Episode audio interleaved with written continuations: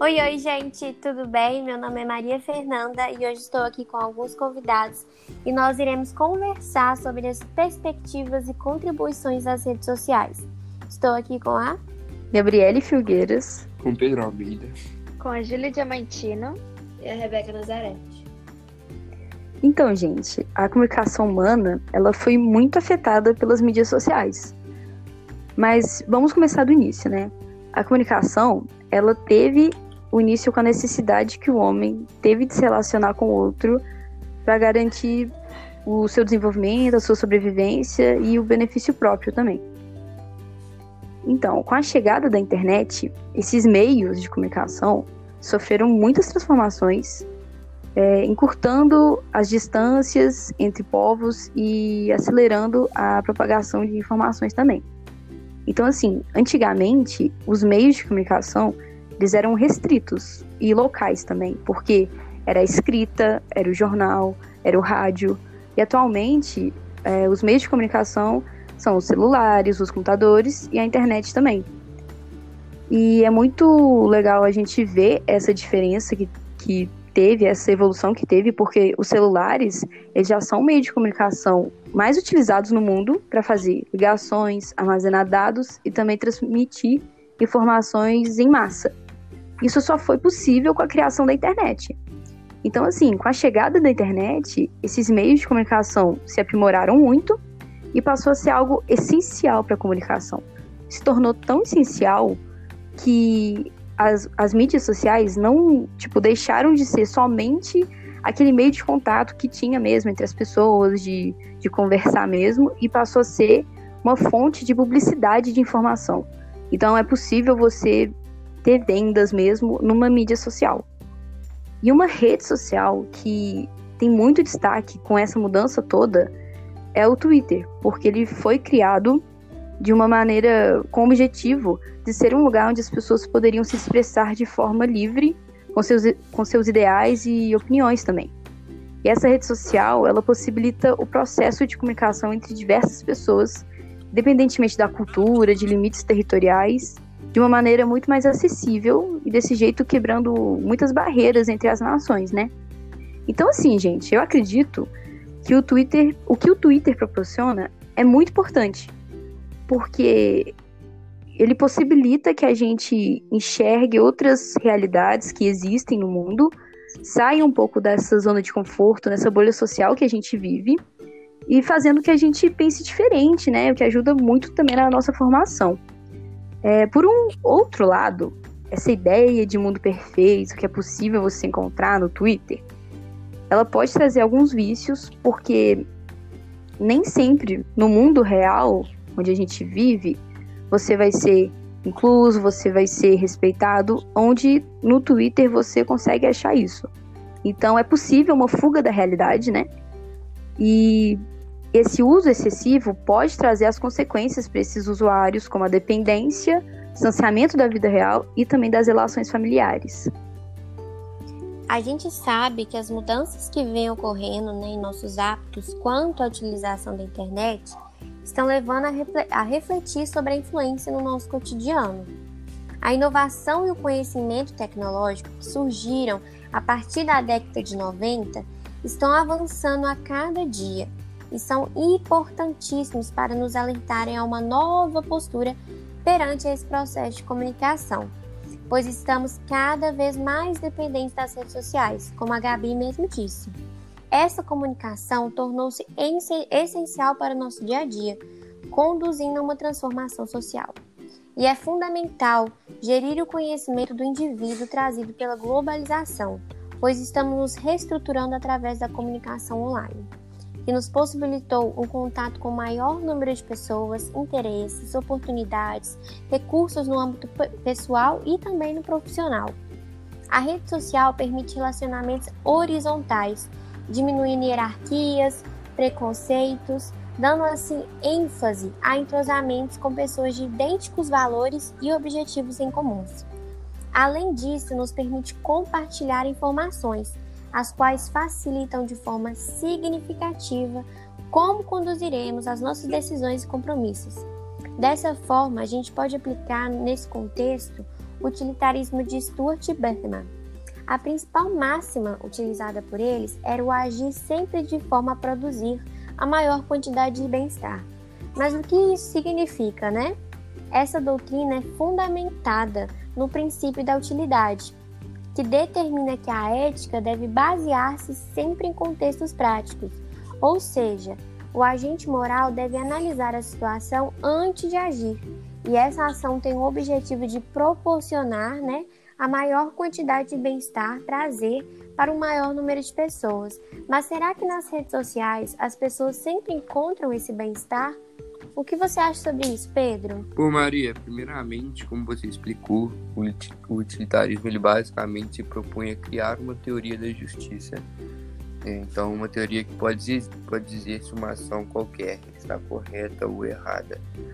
Ou seja, ela nos elucida dizendo o que é a coisa certa a se fazer.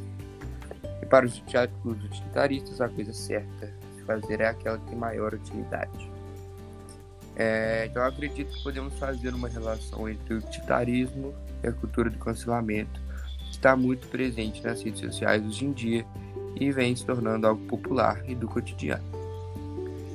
Onde as pessoas elas cancelam outras virtualmente por algo que elas disseram ou fizeram que os canceladores eles repudiam e acreditam ser errado. E esse cancelamento seria xingar e banalizar a imagem de um determinado indivíduo na internet. E a felicidade, que é buscada no, no utilitarismo, neste caso ela pode ser vista de duas maneiras distintas. A primeira seria o bem-estar, né, não, não necessariamente exclusivo dos canceladores, mas sim a, a, a, felicidade de um grupo que também tem as ideologias iguais, né, e que de alguma forma agem e falam coisas que este grupo acredita, mas muitas vezes se fossem sozinhos guardariam para si e não conseguiriam expor isso. Assim, elas se sentem motivadas a mostrar seus sentimentos e acabam cometendo esse linchamento virtual como forma é, de busca da felicidade em um grupo. É, e o outro ponto, né, de acordo com o filósofo e jurista John Stuart, estaria relacionado aos prazeres pessoais do indivíduo, tanto sensoriais quanto intelectuais. Né? É, mas, contudo, eu acredito que nessa situação o valor intelectual ele esteja mais presente qual seria o cumprimento da moral do indivíduo. Ou seja, é, a pessoa se sente bem em julgar o outro sem se colocar no lugar dela, né, buscando apenas impulsos ideais para obter esse reconhecimento intelectual, sendo visto como correto, um moralista. E a partir disso, o indivíduo ele mantém seu ego massageado por um bom tempo. Entendi. Esses pontos que nós estamos tocando são extremamente importantes ainda mais no cenário que nós estamos vivenciando com essa frequente utilização das redes sociais. Mas cabe pontuar né, que as redes sociais não são só importantes para as nossas relações, mas para a educação também, não é, Júlia? Sim, exatamente, Maria. As redes sociais possuem um papel muito importante no que se diz educação. Ainda mais hoje que estamos na famosa era digital, né? Onde a maioria das pessoas estão conectadas à internet. Essas redes sociais facilitam muito a compreensão dos conteúdos didáticos. Inclusive, no artigo O Twitter como ferramenta de ensino e aprendizagem de matemática, a Ellen Herzog, uma professora da área de exatas, conta sua experiência quando criou uma conta no Twitter em 2010 onde ela postava vídeos, tarefas e até jogos relacionados à sua matéria.